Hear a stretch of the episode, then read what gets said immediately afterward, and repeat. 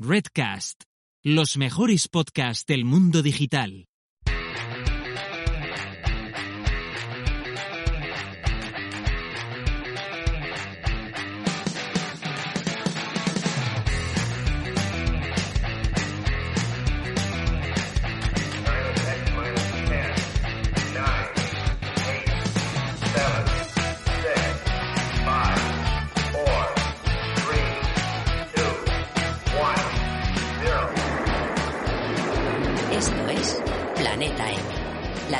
Semanal de marketing digital.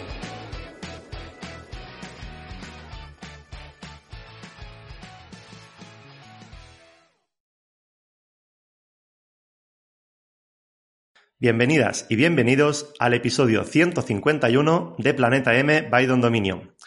Este episodio es una continuación de la primera parte de la tertulia SEO on Page como un pro que ya tenemos publicado tanto en las plataformas de podcast como en nuestro canal de YouTube.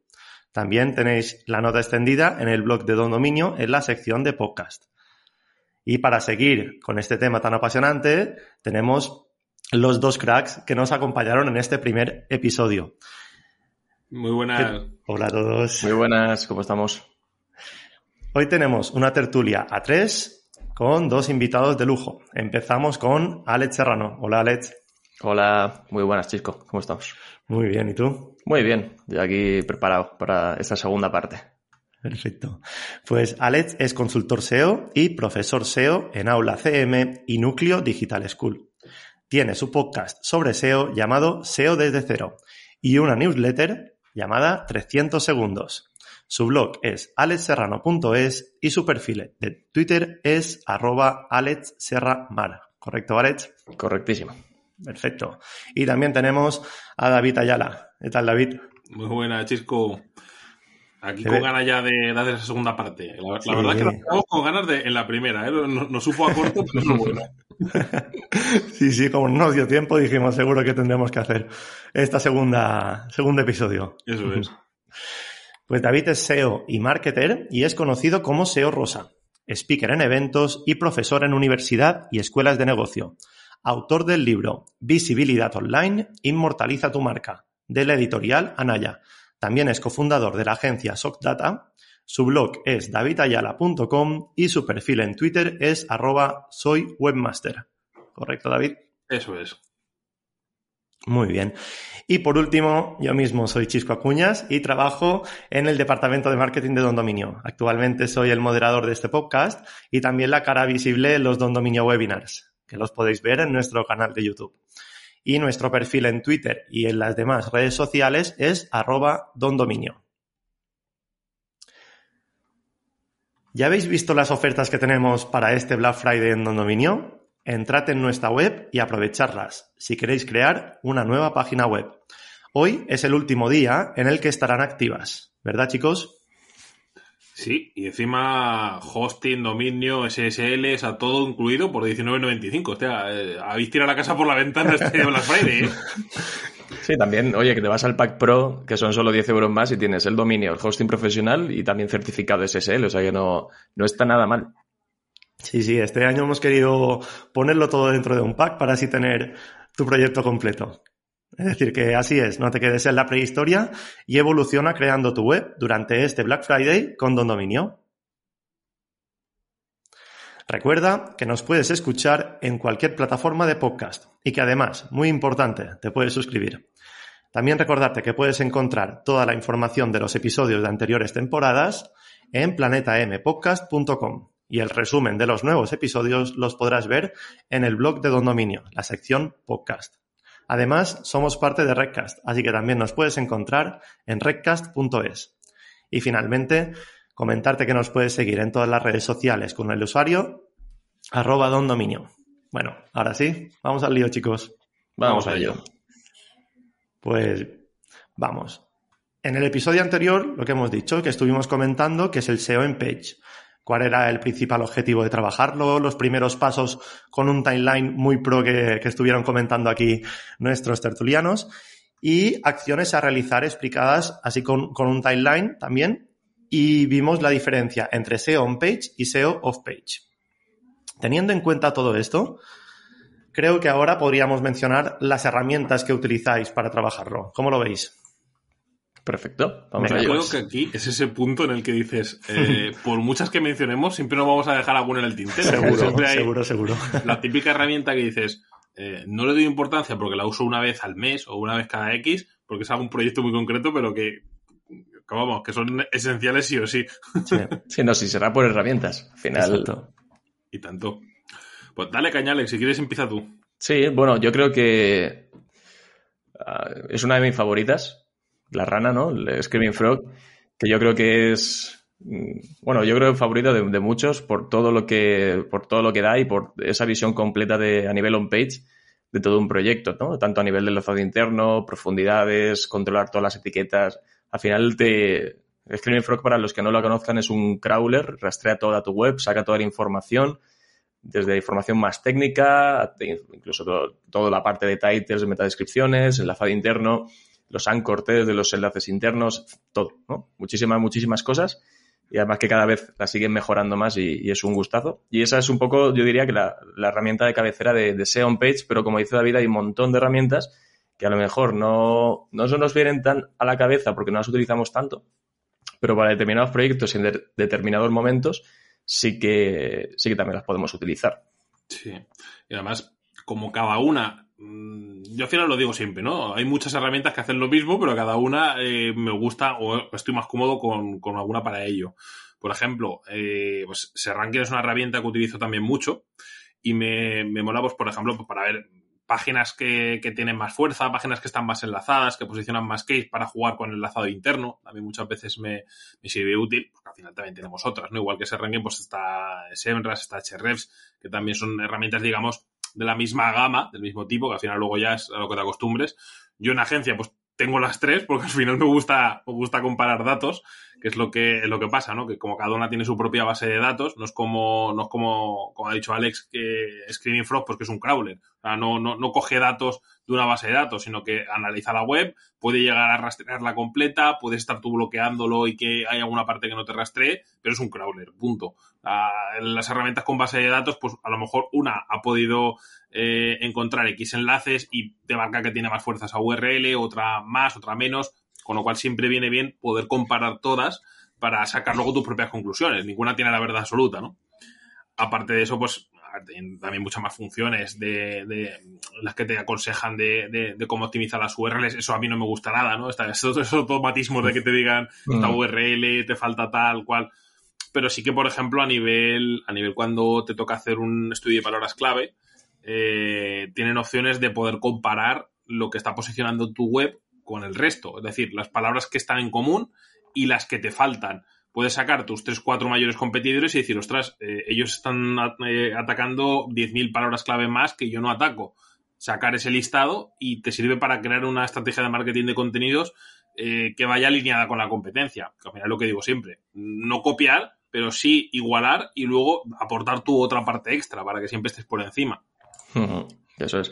Sí, al final yo creo que ahí lo que ha dicho David de ese tipo de análisis de URLs, ¿no? Que te dan ciertas puntuaciones y demás. Con eso, pues, está bien para, para como punto de partida, pero al final siempre tenemos que, que darle nuestro lado, humano, ¿no? Las herramientas son herramientas, te, dan los datos, son datos cuantitativos.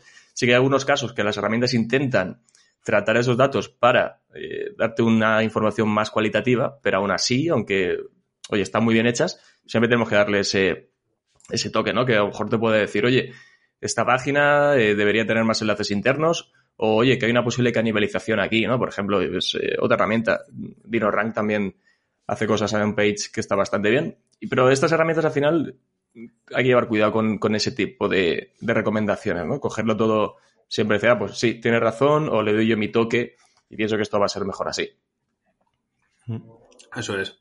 Y luego hay algo que siempre olvidamos, yo el primero, porque siempre me pasa que, te olvidas de esas herramientas porque como son gratuitas, ya no las tienes en cuenta. Y tenemos que acordarnos pues de esas partes de herramientas que nos da Google, ¿no? O el console que nos da muchísima información de avisos, de, URLs que eh, cree que no son eh, que no son eh, notorias y que terminan indexando, de avisos en, en, cuanto a también hackeos, en cuanto a a penalizaciones manuales, etcétera, Analytics, que al final también eh, quizás no lo planteamos muchas veces como una herramienta de SEO page, pero sí que nos sirve muchas veces para ver esa experiencia del usuario también, porque podemos ver zonas donde el usuario muere, ¿no? Es decir, eh, hay, hay, partes en Analytics, es, muy profundo, no el tema de analítica, pero por no profundizar demasiado, hay partes en las que tú puedes ver ese, ese punto muerto. Es decir, eh, mueren muchísimos usuarios aquí, más que en el resto de URLs. ¿Por qué? Es porque termina aquí el ciclo, por ejemplo, un e-commerce, termina el carrito de la compra, tal, o porque aquí falla esa URL, de repente no aparece en el menú y aquí se elimina. Me ha pasado en alguna web que dices, joder, ¿por qué existe este punto muerto? Y te das cuenta que allí estamos usando un plugin o algún módulo que peta peta la web, la web se ve mal y claro, el usuario pues la cierra, pasa de, la web. O incluso también herramienta eh, Google Trends, ¿no? Que también nos vale para esas tendencias y ese tal que vaya un poquito más, allá, más, allá del tema on page y nos ayuda a entender, eh, por ejemplo, en la parte del COVID, ¿no? Eso es un, tema que nos, que nos sirvió bastante eh, para ver si había tendencia de bajado en un sector, si era algo generalizado, si era por nuestra web, porque claro, hemos tenido dos años atípicos en los que ha habido subidas y bajadas en, búsquedas sin que eh, tú estés penalizado, sin que bajes en posiciones y, de repente comparado con 2019-2018 tenías mucho más tráfico mucho menos. Y te sirve pues para poder comparar, ¿no? Decir, ostras, ¿soy yo el único o es esa tendencia del sector que ahora por el COVID han cambiado las búsquedas y al final pues te ayuda, ¿no? A sacar esas conclusiones. Sí, hay una cosa muy buena, David, el tema de Analytics, de Google Analytics, que, que es lo utilizamos mucho para ver esto, ¿no? Métricas, cómo va el tráfico orgánico, todo esto está muy bien. Pero, por ejemplo, eh, muy on-page, identificar si estás cubriendo bien una intención de búsqueda. Oye, tengo ya una página, una serie de páginas posicionando en primera página de Google para una determinada keywords, ¿vale? ¿Cómo se comporta la gente que llega a esas URLs desde Google? ¿No? Yo en Analytics puedo filtrar, puedo segmentar por tráfico orgánico, por Google, y ver páginas de destino comportamiento de esos usuarios en esas páginas, cuánto tiempo pasan, interacción, tasa de rebote, y empezar a valorar si esa visita que está llegando está funcionando bien, es de calidad. Porque al final también lo que es, si, si tenemos una página posicionada en Google, la gente entra a esa página, no estamos resolviendo bien del todo la intención de búsqueda o tenemos cualquier otro problema en esa URL, como ha dicho David, de usabilidad, que la página peta, que va lento, que, no funciona lo que tenemos puesto ahí dentro, la gente vuelve a Google y se va a otro resultado. Esto tampoco es positivo para nosotros. Y eso, más o menos, bueno, puedes, podemos sacar, tener un indicio o ver eh, algo en Google Analytics. O sea que también, para esa parte, podemos utilizarlo. Eso es.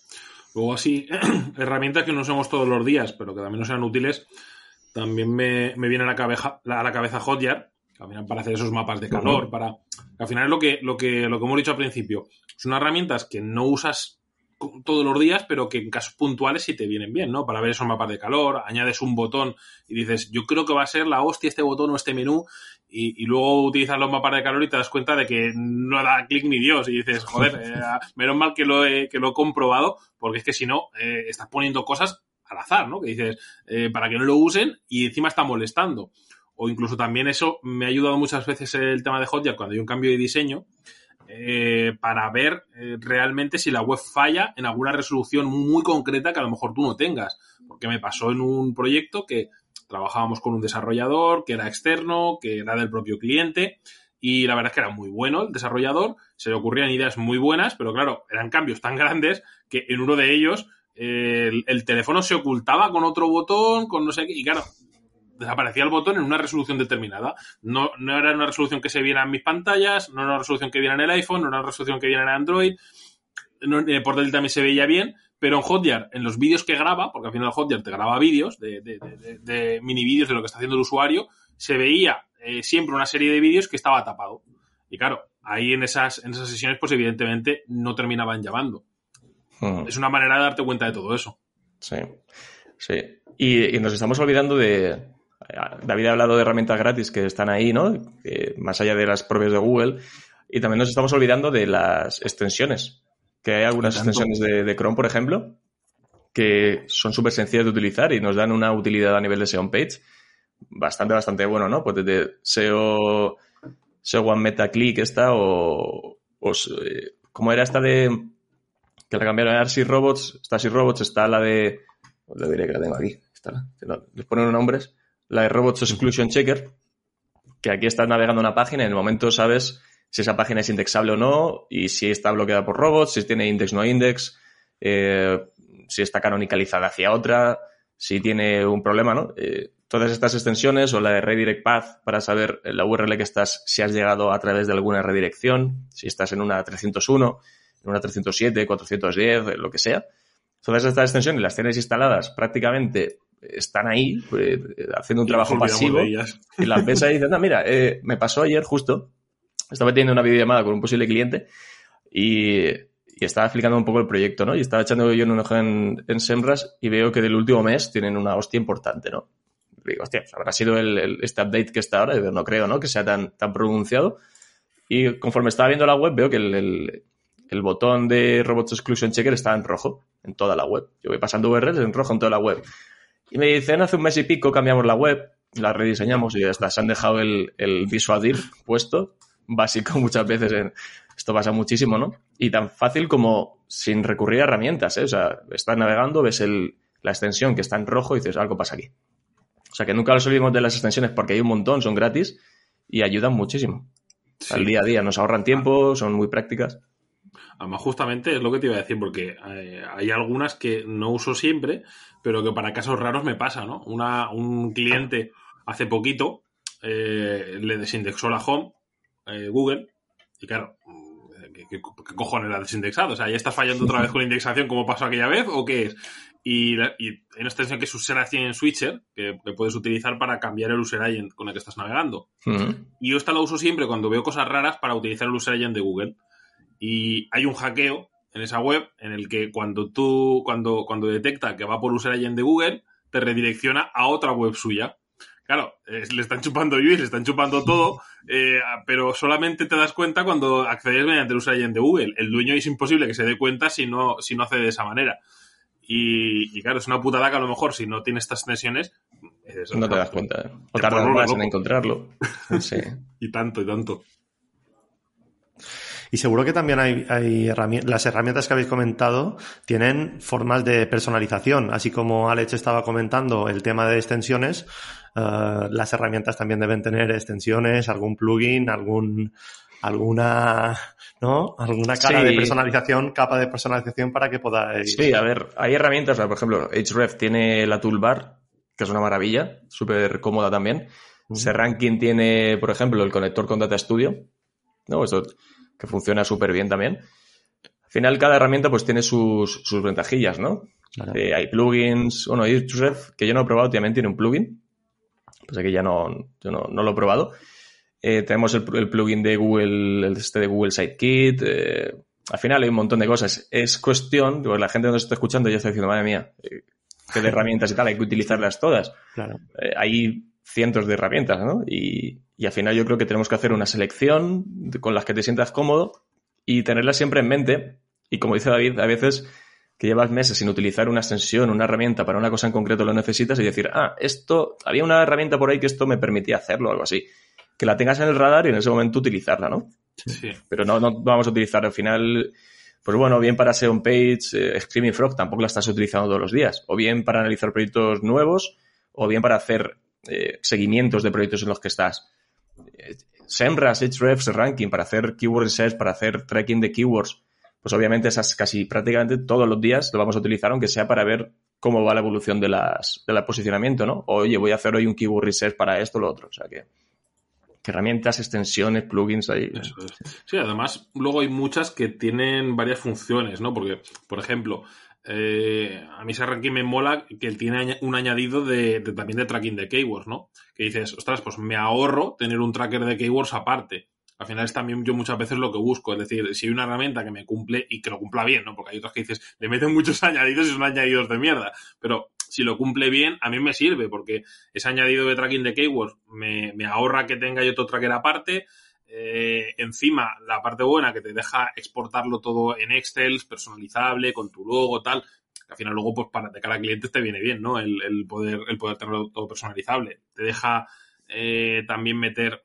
eh, esa parte de, de, comparativa, a mí me mola mucho poder comparar pues, este mes respecto a rankings del mes pasado o comparar este mes respecto al inicio de, de, traquear todo, que es cuando inicias el proyecto con el cliente, y así tienes esas comparaciones, o incluso las tres, ¿no? A muchas veces en los informes me mola sacar cómo estamos ahora respecto al mes pasado y cómo estamos ahora respecto al inicio. Que al final, pues puede haber un update en medio, puede haber cualquier cosa, y siempre hay que echar un poquito mm, el ojo más allá. Pero bueno, al final, lo que dice Alex, al final tú eliges las que más cómodo estás en función de los proyectos que tienes y a lo mejor hay alguna que dices, a día de hoy no la necesito porque el tipo, la tipología de proyectos que llevo no lo requiere, pero es interesante conocerlas todas o, poco a poco ir conociendo cada vez más para decir, ostras, ahora tengo esta necesidad, me ha llegado un cliente mucho más grande, necesito una herramienta que cubra más, por lo tanto, vamos a, darle caña con esta, ¿no? Por poner un ejemplo, eh, a mí Screaming me encanta, pero claro, cuando te llega un proyecto con muchísimas más URLs, hay veces que tiro de un crawl, porque eh, sí que es verdad que Screaming es un maquinón, si tienes un buen PC, pues a ver, te, va a chupar mucha RAM, pero te lo va, te lo va a analizar.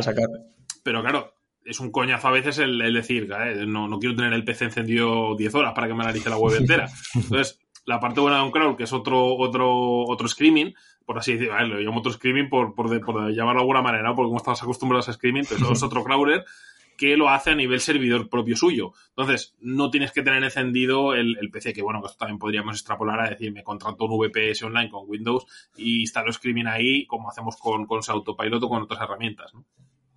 Pero bueno, está bien conocerlo. Sí, sí, Pues sí, hombre, como un poquito de conclusión de esas herramientas, lo que has dicho antes, David, sería utilizar cada herramienta para una prestación en concreto, porque encontrar una que lo cumpla todo es, es complicado, sí. Sí, es muy complicado porque al final muchas terminan haciendo un añadido para intentar eh, cumplir más, digamos, o abarcar más, pero claro, no deja de ser un añadido y no un, todo en uno, ¿no? Cuando necesitas algo muy especializado y, que profundice. Sí, sí, Muy bien. Y mm, ahora, por ejemplo, ya tenemos el, nuestro proyecto iniciado, ya sabemos las herramientas que tenemos que utilizar para ir analizando, ir eh, manteniendo este, este proyecto y, cuáles serían los principales beneficios que, nos ayuda el SEO en page a nuestra, a nuestra web. Es decir, los beneficios que nos ayuda a trabajar ese SEO en page en nuestra web. Pregunta complicada, ¿eh? Porque decir, ¿qué beneficios tiene? claro. Es decir, Si, no lo si, no lo trabajásemos y trabajándolo, a ver un poquito la diferencia y para, para que la gente vea que es importante también esa parte de, de trabajar. sí, a ver, sí que vamos por partes. A ver, todo, el SEO es muy grande, ¿no? Y todo lo que ponen las herramientas es mucho. A ver, lo que ya hemos estado hablando de toda la parte de, ver qué keywords está posicionando o el gap que hay entre tus keywords y la de la competencia. Trabajar esa parte muy bien, ¿no? Decir, oye, he detectado que una serie de keywords que no estoy posicionando bien o que incluso gracias a una herramienta he detectado que tengo cierta canibalización entre URLs que no había detectado yo antes, de otra forma solucionar estas canibalizaciones e incluso llegar a posicionar bien para keywords y con URLs que para mí son muy relevantes, ¿no? Ya sea un producto, un servicio, una, categoría de producto, lo que sea, o artículos de, blog. Y luego también, pues, está la parte del enlazado interno que es fundamental. Y, estas herramientas, lo que nos hay herramientas que analizando todo el, toda la web te dicen qué páginas tienen más puntuación en cuanto al enlazado interno que otras, ¿no? Que cada herramienta utiliza su, o su propia metodología o su propia mm, nomenclatura, pues, que es el link score, que es el tal, bueno. Pues esa parte también nos viene muy bien, ¿no? Por ejemplo, en, en Screaming, eh, toda la parte del enlace interno que puedes ver a nivel enlaces internos totales, únicos, eh, el link score que te genera la propia Screaming Frog, incluso ver también, importantísimos, los anchor test de esos enlaces internos, que Cortés estás utilizando. Y dice, bueno, eh, estas son las keywords que a mí me interesa potenciar más, voy a ver si potencio esas keywords en estos ancortes internos, eh, dónde están esos enlaces internos, porque muchas veces que Screaming te dice, esta URL tiene 200 enlaces internos, y voy a puta madre, ya está, no hay que hacer nada más, ¿no? Claro, pero te estás viendo que esos enlaces internos parten del menú, que está bien, porque tienes la URL en el menú, pero eh, oye, esos enlaces dentro del contenido con esos ancortes que tú has elegido, enlaces internos que además hacen que la gente quiera navegar y clique en esos enlaces internos, pues oye, también lo vamos a ver gracias a estas herramientas. Eh, al final, todo lo que es el, checklist o el timeline que dijimos el otro día en, el episodio anterior de SEO on page, todas, las, todas estas herramientas tienen el objetivo de darnos esa información para ir mejorando cada parte, ¿no? Eso es. Y por englobarlas un poco con la parte de SEO on page, eh, para quien no eh, siga mucho la parte de SEO, no controle mucho, eh, pensemos que SEO on page, por un lado, nos hace una base para trabajar sobre ella, porque al final ponernos a trabajar link building, ponernos a trabajar marca, ponernos a trabajar otros temas, no tiene sentido, a ver, se podría hacer, pero no tiene sentido si no tenemos una buena base hecha. Eh, con, ese, con, el, con ese page vamos a, vamos a dejar bien optimizada la web, vamos a dejar eh, esas intencionalidades de búsqueda eh, perfectamente definidas, porque al final esto es algo que Google cada vez le está dando más relevancia a ver, siempre ha tenido relevancia, pero ahora digamos que está timando más, ¿no? Digamos que por, por yo creo que es una de las aún le queda bastante, porque tú cuando quieres buscar cuál es la mejor cafetera te, salen todos nichos de Amazon, ¿no? O cuando quieres buscar eh, características de tal te salen todos nichos. Entonces, aún le queda mucho por afinar, por sacar información de calidad, porque creo que antes encontramos más fácil esa información. Pero bueno, quitando ese tema aparte, eh, al final lo que hacemos es una buena base para luego poder trabajar sobre ella. ¿Que se puede trabajar sin ella? Sí, pero por ejemplo el trabajo del inbuilding te va a costar muchísimo más que haga efecto si no tienes una buena base. O por, poner un ejemplo, tú puedes intentar posicionar eh, mejor comida para perros con una categoría, hincharte a meterle links y no la vas a posicionar en la vida. Porque la, intención de búsqueda de comprar comida de perros y comida y mejor comida de perros son diferentes. Tú buscas la de comprar y aparecen todo posicionadas categorías. Google considera que el usuario quiere comprar y mejor comida de perros aparecen incluso periódicos, porque eh, son comparativas. Con lo cual, si no has definido bien en esa parte de un page eh, qué atacar, en qué zona, por mucho el inbuilding que le metas, por mucha fuerza, por mucha autoridad, no vas a posicionar porque por fuerza bruta se puede cuando, cuando cumples ese, requisito de intencionalidad, pero si no lo cumples, Google te va a vetar de esa búsqueda totalmente. Con lo cual, sin esa base, digamos que no tenemos nada. Mm. Sí, al final yo creo que es que utilizar las herramientas para detectar esos, esos aspectos que hay que mejorar, que obviamente tú manualmente no los vas a encontrar, ¿no? Porque no te vas a poner tú a crawlear toda la web manualmente y, a raíz de ahí ir mejorando, ¿no? Oye, no sé si lo comentamos ya el otro día de establecer las, eh, las acciones que pueden tener más impacto, aquellas que son más prioritarias, a partir de ahí ir, haciendo mejoras, ¿no? Oye, que veo que la herramienta me dice que tengo una serie de páginas que están a un nivel de profundidad eh, muy malo y tengo que subirlas porque para mí son relevantes y mejoro por un lado el enlace interno, mejoro el nivel de profundidad, mejoro el, los ancortes internos. Pues al final son eh, acciones que voy haciendo muy concretas en URLs que para mí son relevantes y son cosas muy accionables y al final por ahí veo viendo, voy viendo la mejora también. Hasta así que acabas de abrir un pedazo de melón con el tema de las prioridades, porque ese, ese, tema anda que no, no es importante y muchas veces lo dejamos de lado, porque sí que es verdad que cuando te toca hacer una auditoría, que al final la, auditoría, pues tienes la parte de on-page, la parte off-page, pero eh, generalmente en la mayoría de proyectos la parte más extensa suele ser la, la, on-page, ¿no? Y eh, el problema que tiene que cuando son webs un poquito grandes o, webs que hay tantas cosas por mejorar eh, y si tú tienes un equipo propio, que el cliente te deja hacerlo con tu equipo, vale, tú le marcas las prioridades, ¿no? dices primero esto, esto, pero claro, si le pasa la auditoría y la hace su propio equipo, como pasa en proyectos, a mí me pasa con proyectos medianamente grandes, ¿no? Que tienen un equipo de desarrollo interno, programación personalizada, tal, y se lo pasas y siempre van a intentar hacer la parte que menos afecta a SEO. No sé por qué, o sea, es que es, esto es como lo de la tostada, ¿no? Que si se te cae, se te cae por el lado que está toda la mantequilla. sí, es. Pues es lo mismo. Sí, sí, es una lucha constante porque, además de que, por, una, por un lado, es súper importante establecer las prioridades de las acciones a implementar, por, el impacto que pueden tener, ¿no? Y también, a veces, en la relación entre impacto y tierra que hay que mover para llegar a hacer esa implementación. Hostia, hacer este cambio no solo es un lío en cuanto a horas, y en cuanto a todo lo que equipo que hay que mover para cambiarlo, sino que supone un riesgo y luego dices, merece la pena hacerlo. El impacto que puede tener esto positivo en la web, merece la pena todo esto que vamos a tener que mover. Eso también hay que valorarlo, ¿no?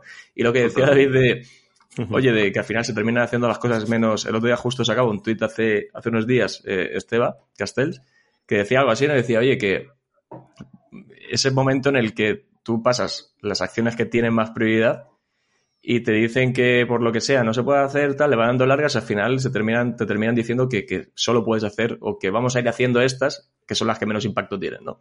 Y al final de los que somos, los que nos dedicamos a esto a nivel profesional como consultores, eh, con clientes, esto es un problema, porque al final, si no se implementan las acciones que tú sabes que van a tener impacto y que son las prioritarias, eso va a, repercutir en, en, en, cómo se ve tu trabajo, ¿no? Oye, es que la web no ha subido tanto ya. Nos han implementado las acciones que seguramente harían que subiera más. Sí. Entonces, esto es una lucha, una lucha constante y es un tema muy importante a, a tener claro, ¿no? Y luego está la parte de la negociación, que hay veces que mmm, sí podemos hacerlo, pero, y te ponen ese pero de tenemos que hacerlo de esta manera y te tienes que pegar negociando con, con, con, el, con desarrollo. A ver, que no, muchas veces no es por los desarrolladores, sino que es por la propia política de la empresa, que se empecina en, pues esto no, se entiende también, ¿no? Que a veces esto no se puede mencionar o esto no se puede poner aquí porque nos va a dar una imagen que no es la que queremos mostrar, tal. Y te toca renegociar y sacar esa parte de, de, de, digamos, perrería en la, en la web y decir, vale, no lo ponemos ahí, que es donde mejor estaría, pero vamos a ponerlo en esta, en esta zona que por lo menos Google lo vea. A, a, dentro de lo malo, que sea lo, lo, lo menos malo, ¿no? sí, sí, sí. sí, sí. Bueno, y ahora que tenemos todo esto claro y cuáles son los beneficios de trabajarlo, uh, ya tenemos nuestro proyecto lanzado y todo, y ahora tenemos que mantenerlo, ¿no? El día a día. ¿Y cuáles serían esas tareas que se deben realizar, ¿no? Para no perder todo el trabajo hecho. No. A ver. Eh, a ver, con un proyecto ya lanzado. Sí. Eh, una parte importante es toda la parte de monitorización, de, de keywords, de tráfico, de visibilidad. Ya, ya, no solo de keywords, sino del proyecto entero de cómo, va, cómo evoluciona el tráfico y de qué calidad es ese, es ese tráfico, ¿no? Pues, bueno, me está llegando visitas y demás, bien. Pero ¿qué está pasando con ese tráfico? ¿Está generando conversiones? ¿Está siendo de calidad? ¿Me está sirviendo para los objetivos que yo tengo? Todo eso lo vayamos vigilando.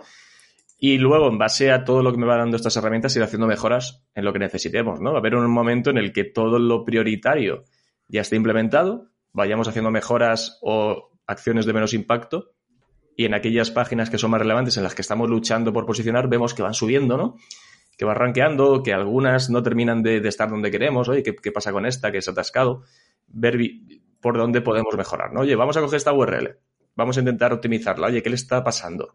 El contenido no está bien enfocado, resuelve bien la intención de búsqueda, eh, cómo está el enlazado interno de esa URL en concreto, los anchor test, más allá de lo que podamos hacer a nivel de, de off-page, ir mejorando siempre, sobre todo en aquellas páginas que son más prioritarias, aquellas keywords, aquellas intenciones que son las que nos van a traer clientes o nos van a traer leads o nos van a traer lo que sea, ¿no? Según el, el objetivo que tengamos. Eso es. Aquí siempre me gusta diferenciar entre una web en la que solo vas a tocar tú y una web en la que va a tocar más gente, ¿no? Porque es, una putada muchas veces. Pues si la tocas solo tú, a ver, que, que, no digo que esté mejor que la toques solo tú, ¿no? Que tú puede, puede haber más gente, más equipo eh, que, que, lo toque o equipo del propio cliente que lo toque y que lo hagan de, de, manera genial, ¿no? Pero ocurre muchas veces que eh, parece que piensan otras personas que el SEO no, no, no afecta a nada, ¿no? Como, eh, aunque cambie esto, no va a ser negativo para SEO. Entonces, cuando, cuando colaboras con otra gente que sí que, que toca cosas sin avisar, importante el que de vez en cuando pues vayamos revisando, ¿no? O que volvamos a lanzar algún rastreo a Screaming. Lo ideal es que no te haga falta hacer esto, pero la, la realidad es que hay veces que no te dejan otra porque dices, ostras, es que, es que sé que vas a tocar algo y sé que vas a, de repente vas a empezar a generar URLs como si no hubiera un mañana. Sí, sí yo diría que como que un, un plan de contingencia. Eso es. Y, y, una parte de tu tiempo para apagar fuegos y, y, descubrir cosas que te han metido por ahí, ¿no? Oye, que de repente han aparecido dos categorías nuevas en, en la tienda, ¿qué pasa? Oye, mil productos nuevos, ¿de dónde han salido?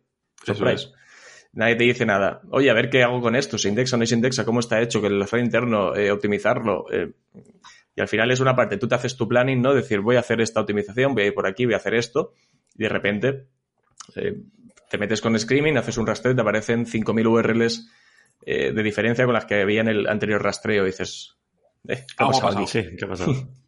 Sí, y luego importante que nos mentalicemos de una cosa. O sea, los SEO sí que es verdad que muchas veces pensamos, ostras, eh, optimizo todo, lo dejo y ya está.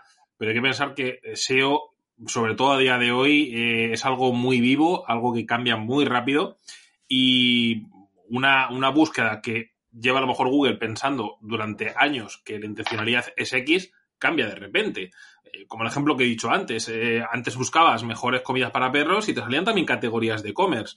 Ahora no va a posicionar ahí nunca una categoría de un e-commerce, con lo cual es importante, como ha dicho Alex, que nos planteemos eh, pues en un Excel o donde sea, eh, cuáles son las cases más importantes a nivel negocio, que digamos, esto es lo que da el 90% de la rentabilidad del negocio, porque al final los negocios suelen ser así, o sea, tienes, eh, tienes muy localizado donde tienes la mayor parte del negocio, luego hay otras partes que dices, pues bueno, viene un poquito de cada zona, de cada producto separado, pero si pierdo este, esta parte, el negocio se queda con el culo al aire. Y sobre todo eso, tenerlo controlado, tenerlo traqueado y apenas que veas un pequeño baile, eh, investigar sobre ello, ¿no? Por eso es importante ese control, decir, eh, ostras, esto ha bajado 10 puestos, vamos a ver qué ha pasado. Puede que no sea que la competencia está trabajando más duro y que sea simplemente que ha habido ese o un update o que Google ahora está considerando esa búsqueda eh, con otra intencionalidad. Por lo tanto, todo el texto, toda la optimización que hemos hecho, tenemos que desecharla porque ahora mm, lo lee Google y piensa que es otra intención totalmente diferente. Tenemos que rehacerlo, replantearlo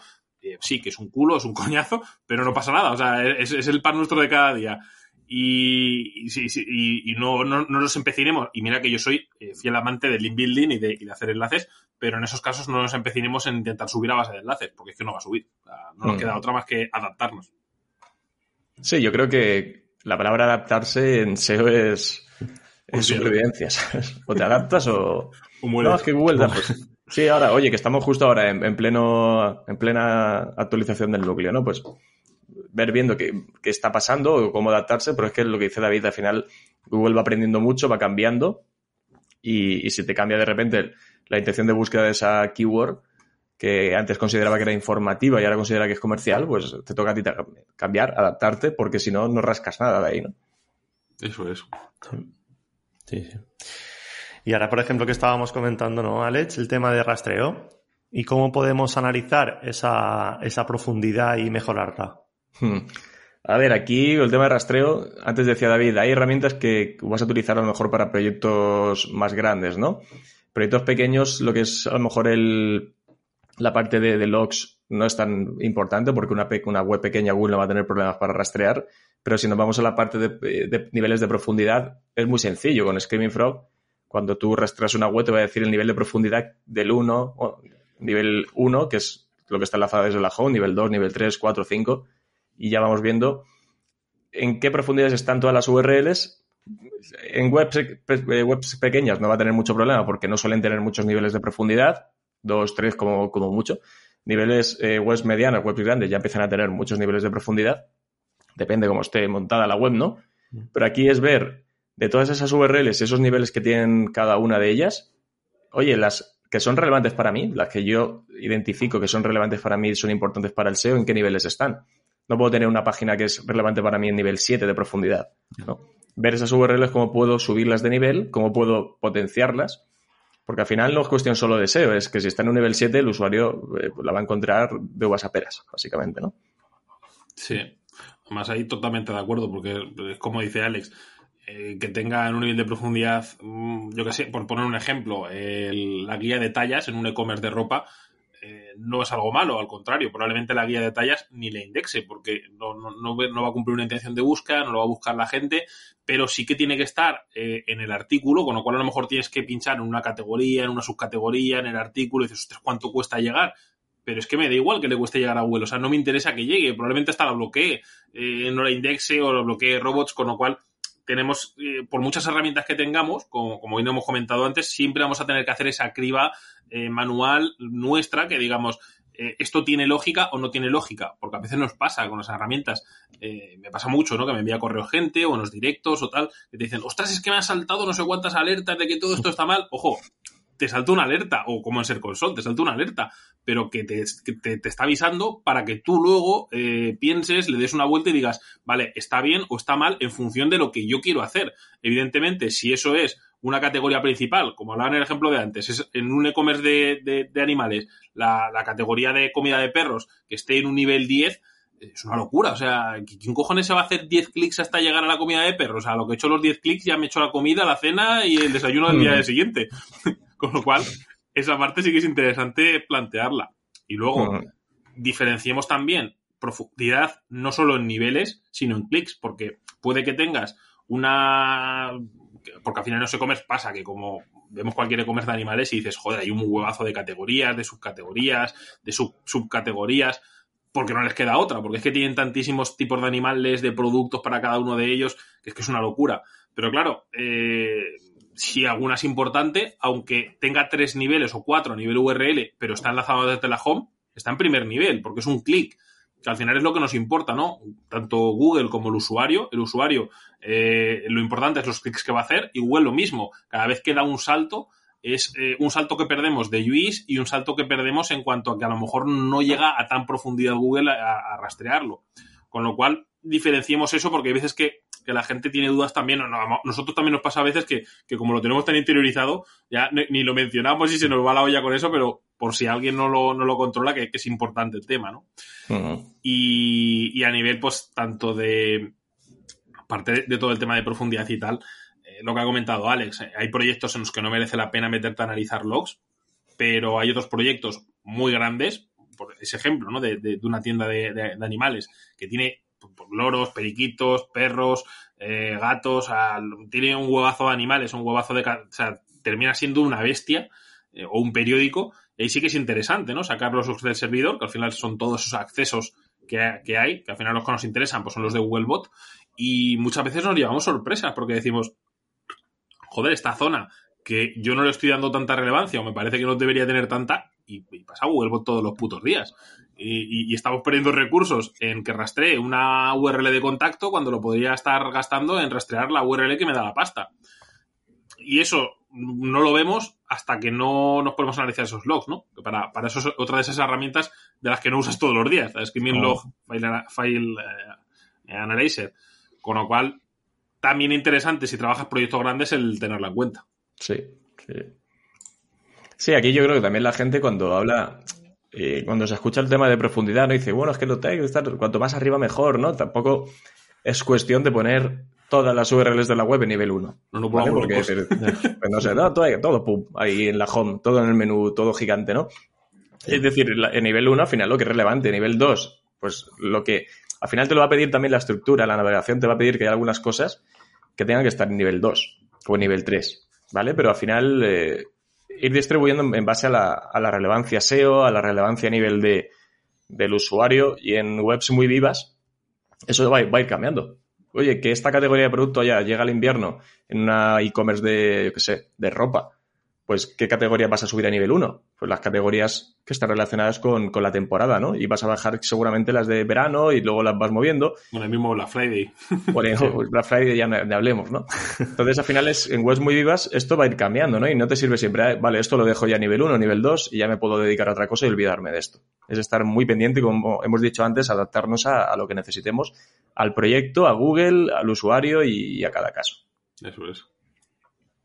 Y una parte importante o muy importante debe ser la configuración de Well Search Console, ¿no? Es decir, que para cualquier proyecto debe ser. Sí. A ver, configurar Search Console es, fácil. Sí. Luego tenemos que saber sacarle provecho, que tampoco, a ver, Search Console no es una herramienta gigante ni mucho menos, ¿no? Sí que nos da bastantes cosas. Y hay secciones que nos pueden dar pistas de cómo está funcionando la web, sobre todo a nivel de, de cobertura, ¿no? Lo que es la parte de indexación. Oye, que tengo una serie de URLs que se están indexando.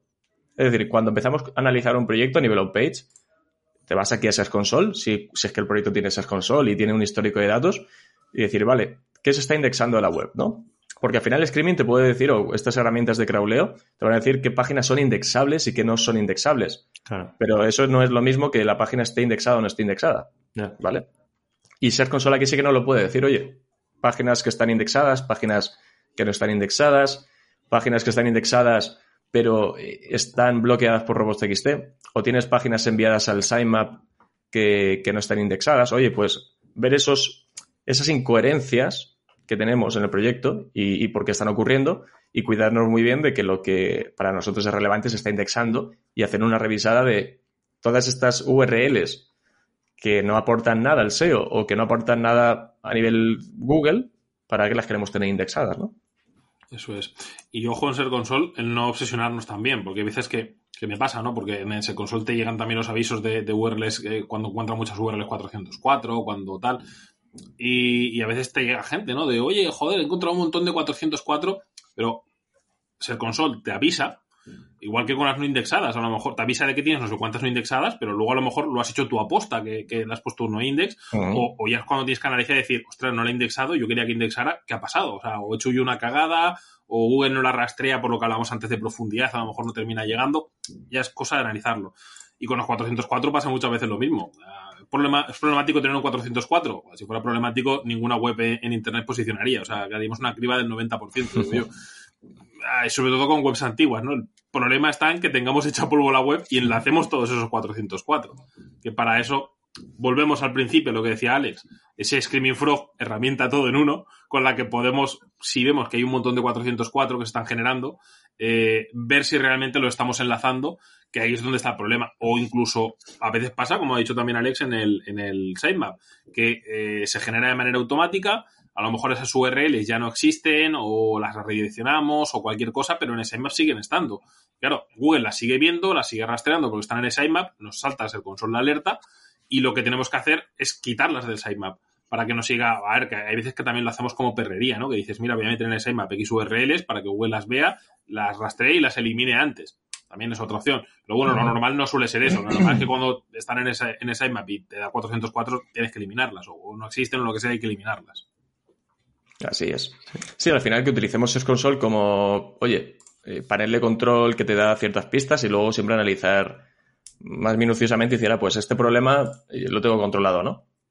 Que decía David, oye, pues si yo cojo ahora un proyecto eh, y elimino, mejor dicho, desindexo 500 URLs de ese proyecto, hasta que esas URLs terminen por desindexarse, si yo las he desindexado, a la vez que las he desindexado, las quito del, del sitemap, vuelve a decir, Tienes 500 URLs indexadas, pero no están en el sitemap. Y tú ya, claro, porque las he quitado ya del sitemap, tú lo has detectado que las he quitado del sitemap, no están ahí, pero todavía no se han desindexado porque Google tarda eh, unas semanas en desindexar por completo esas URLs. Entonces, que tengamos eh, claro que esas indicaciones siempre las tenemos que ver y tratar por, por separado. Eso es. Luego, aparte, aparte de todo el tema de avisos y tal, el console también veámoslo como una herramienta de informar a Google de X cosas. Por ejemplo, cuando queremos acelerar la eliminación de URLs, pues también podemos eh, mandarle solicitudes. Eh, cuando queremos bloquear el rastreo de parámetros, también sigue estando en el ser console antiguo, cosa que, o sea, yo, Google, sinceramente, no sé, el que, está haciendo los cambios le daría una patada donde, donde, donde prefiero no mencionar, porque es en plan, o sea, diseño muy modernito cambiado, pero seguís teniendo algunas funcionalidades en el ser console, eh, no, en el, no en el antiguo de, de, de hace dos días, sino en el antiguo de hace años. Sí, sí, sí. estamos hablando de dos, de, dos cambios de interfaz, el de hace unos años y el de hace unos días, y siguen teniendo todavía informes en el, en el Webmaster Tools, que todavía cuelga de URLs de Webmaster Tools. Y de manda cojones esto. Que yo creo que dice, bueno, ya lo haremos, ya lo haremos, ya lo haremos. Ahí hay uno, uno, encargado de eso. Como prioridades. Los problemas de ya lo haremos. Sí, eso también. O mejorar la usabilidad de Console también. Eso es. Y, lo he dicho, al final ahí pues hay otras opciones, como también temas de para internacionalización, para marcar eh, qué, secciones, eh, aparte de las podemos marcar con hreflang, también podemos marcarlo desde Ser Console, eh, geolocalizar en qué país es nuestro público objetivo. al final son, son opciones que lo mejor es siempre investigarlas. Iba a decir probar, pero ah, no, probéis lo que no sepáis porque la podéis ir en ser console. que está el aviso ese de redirección, de tal. Pero bueno, eh, útil, eh, importante configurárnoslo con un email que vayamos a ver. Y si ese Gmail no lo vamos a ver, redireccionate los, los correos al correo que tengas, porque van llegando avisos, si por lo que sea te llega una penalización manual te va a llegar también por correo, si hay alguna cosa rara, como hemos dicho, que detecta un montón de 404 o cualquier mensaje que sea así, a ver si es a pocas URLs, ¿no? Pero si detecta algo masivo, muchas veces también te llega un, aviso al, mail, con lo cual qué mejor que tenerlo, que tenerlo en el mail que, que, uses o redireccionar al mail que uses para estar al día y, verlo cuanto antes, que luego a, lo mejor la mitad de los avisos vas a decir, me cago en todos, es que ya lo sé, si es que, lo que ha dicho Alex, es que esto lo he hecho yo a posta, pero, pero bueno, estamos eh, informados y tenemos, tenemos más opciones de actuar rápido si, si es alguna cagada. Sí. sí. otra cosa que, no, no, ha salido, eh, tanto en herramientas como en Search Console, es toda la parte de datos estructurados de, la web, ¿no? Sí. Bien lo podemos eh, estudiar con, analizar con otras herramientas y en Search Console, en el momento que detecta que hay una serie de URLs con datos estructurados de un tipo concreto, de producto, de FAQ, eh, yo qué sé, de vídeo, de, de, de, Al final te lo va a detectar y te va a decir, oye, todas estas URLs tienen estos datos estructurados implementados, son válidos, no son válidos, tienen errores, tienen advertencias. Es decir, es una parte muy, muy útil de esas Console para detectar problemas en datos estructurados. Si hay errores, los tenemos que solucionar. Incluso te va a decir, en caso de rich snippets, si se están mostrando o no, ¿no? Las impresiones que reciben esos, esos rich snippets. Y esa parte, pues, también es útil para ver, por un lado, la efectividad y por otro lado, si, si estamos haciendo datos estructurados que están mal implementados y das. más importante porque si esa advertencia te lo sigue mostrando, pero si ese error de los que marca en rojo. Se invalidas eso. eso. Si es inválido, eh, directamente, por mucho que lo pongas, no lo va, no lo va a mostrar en las SERPs, con lo cual es como si no lo tuvieras. Mm, eso es. Y para terminar, eh, habéis comentado ya, pero nos puede pasar que haya URLs no indexadas. En ese caso, ¿qué podríamos o cómo podríamos solucionarlo? Yo creo que en esa parte tendríamos que ir mm, URL por URL, ¿no? Si tenemos, oye, en la parte de cobertura te dice, eh, hay URLs excluidas porque tienen una etiqueta no index, pues échale un ojo, pero seguramente la hayas puesto tú, ese no index, ¿no? Eh, o te dice páginas que están rastreadas y actualmente sin indexar, échale un ojo cuáles son esas URLs todo lo que hay dentro es, son URLs con parámetros, URLs que, no deben indexarse, o si detectas que hay una URL que está rastreada, no está indexada y debería estar indexada y es indexable, ¿por qué narices Google no la está indexando? Pues bueno, a veces Google tiene problemas de indexación, tarda más, tarda menos en indexar algunas URLs. Oye, vamos a intentar ver qué le pasa a esa página. ¿Tiene algún problema de accesibilidad? O sea, de acceso mejor, eh, de rastreo, o, o, es thin content, o simplemente Google se la pasa por, Vamos a intentar enviarla otra vez a Google a ver si tiene a bien indexarla. ¿Vale? Y esa parte de, informe de cobertura de Search Console, donde tenemos todas las excluidas de la indexación, ver cada caso en los que detectemos que hay URLs que sí que deberían estar y no están, ver qué, problemas pueden tener, enviarlo otra vez a Google y esperar a ver si, si se terminan indexando. Eso es. Sí, porque al final es lo que, lo que hemos hablado durante todo el episodio. Eh, por mucha información que nos dé, tenemos que interpretarla. Sin esa parte humana nuestra de, analítica que digamos esto eh, no está indexado por este motivo, no nos sirve de nada la información de ser console, porque puede ser que la hayamos hecho a posta, que no nos hayamos dado cuenta, pero que tengamos que revisar por eso, porque a lo mejor te dicen no está indexado y vemos que son URLs con parámetros. Vale, perfecto, es que no quiero que se indexe. Se me ha olvidado poner un no index, vamos a ponérselo. O, incluso te da para decir, joder, me estás saltando tantas alertas, vamos a ver un vamos a ver los logs, a ver si es que está rastreando Google constantemente esto y está perdiendo presupuesto de rastreo como si no hubiera un mañana ahí. Con lo cual ya es momento de empezar la maquinaria de pensar, de darle vueltas y tomar decisiones después en, en consecuencia. Sí, eso es. Pues muy bien, chicos. Bueno, creo que en estos dos episodios hemos, hemos hablado de muchísimo contenido, muchísimos trucos, tips y, pasos a seguir, ¿no? Para realizar un buen SEO page. Si queréis añadir alguna cosita más. Pues. Creo que. en principio, lo único que añadiría es que eh, no tengáis miedo a esta parte, que es muy extensa, porque parece que es algo muy cortito, que es optimizar cuatro textos, titles eh, pero realmente va mucho más allá, porque terminamos metiéndonos también partes de SEO técnico, en partes eh, de intencionalidades de búsqueda, de usabilidad. Es tan extensa como queramos, no tengáis miedo a meteros, a aprender, a probar, a, empezar a tener experiencia, porque además en cada web cambia totalmente. No es lo mismo un proyecto pequeñito, un proyecto local, un proyecto de un e-commerce cambian mucho los enfoques y, yo sinceramente en, la variedad en SEO es donde, donde veo ese, aprendizaje, ¿no? El, ver las diferentes casuísticas, el, poder extrapolar de un caso a otro y ahí es cuando realmente aprendes y cuando, cuando experimentas y dices, ostras, eh, mirando con el tiempo atrás, joder, yo pensaba que sabía, pero todo lo que he aprendido en este tiempo. Sí, o de repente entras en un proyecto nuevo que es completamente distinto a todos los que has tocado y es que te toca reinventarte y aprender cosas nuevas que no te hayas planteado o tienes movidas que te, que te surgen y dices, hostia, esto nunca me había pasado, ¿cómo lo solucionamos? ¿no? Y, es, y es lo bonito y lo complicado del SEO a la vez. Que no tampoco existe una B una metodología cerrada y válida para todo el mundo, ni para todos los proyectos. y que a uno le funciona una cosa y a otro le funciona otra y es ir viendo lo que te funciona a ti y pivotando también, ¿no? Eso es. Sí, sí. Muy bien. Bueno, pues si os parece, podemos acabar el episodio. Ahora es vuestro turno de hacer un poquito de spam de valor de, de vuestros proyectos. Y si queréis lanzar un CT al aire, todo Nos vuestro. encanta, nos encanta el spam. Dale caña que esto nos encanta. Nada, yo breve. Nada, que entren a alexserrano.es, que hay un montón de cosas de SEO, desde posts escritos, podcast, newsletter, todos los formatos. Prácticamente el vídeo se me, se me ahí resiste un poco, pero David tiene un montón también. Pues eh, yo qué decir, me- si queréis encontrarme en mi web davidayala.com, eh, mi Twitter arroba soy webmaster, si queréis verme hacer pizza, comer como un cerdo y beber, seguidme en Instagram como David Ayala o en Twitch como Seo Rosa.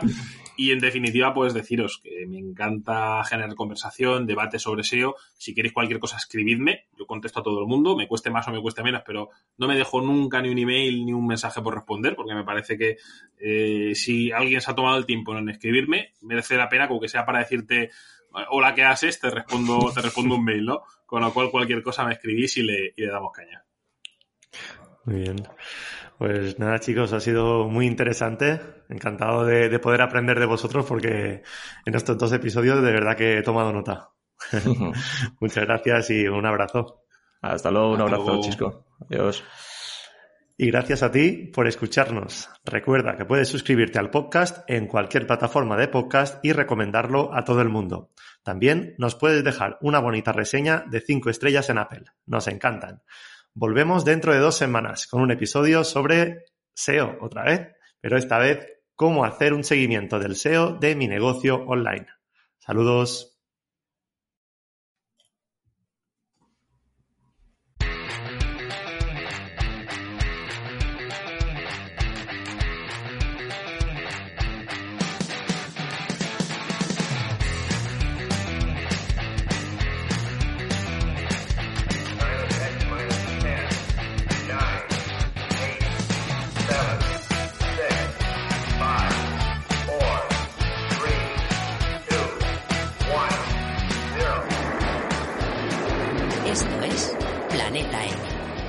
Tertulia semanal de marketing digital.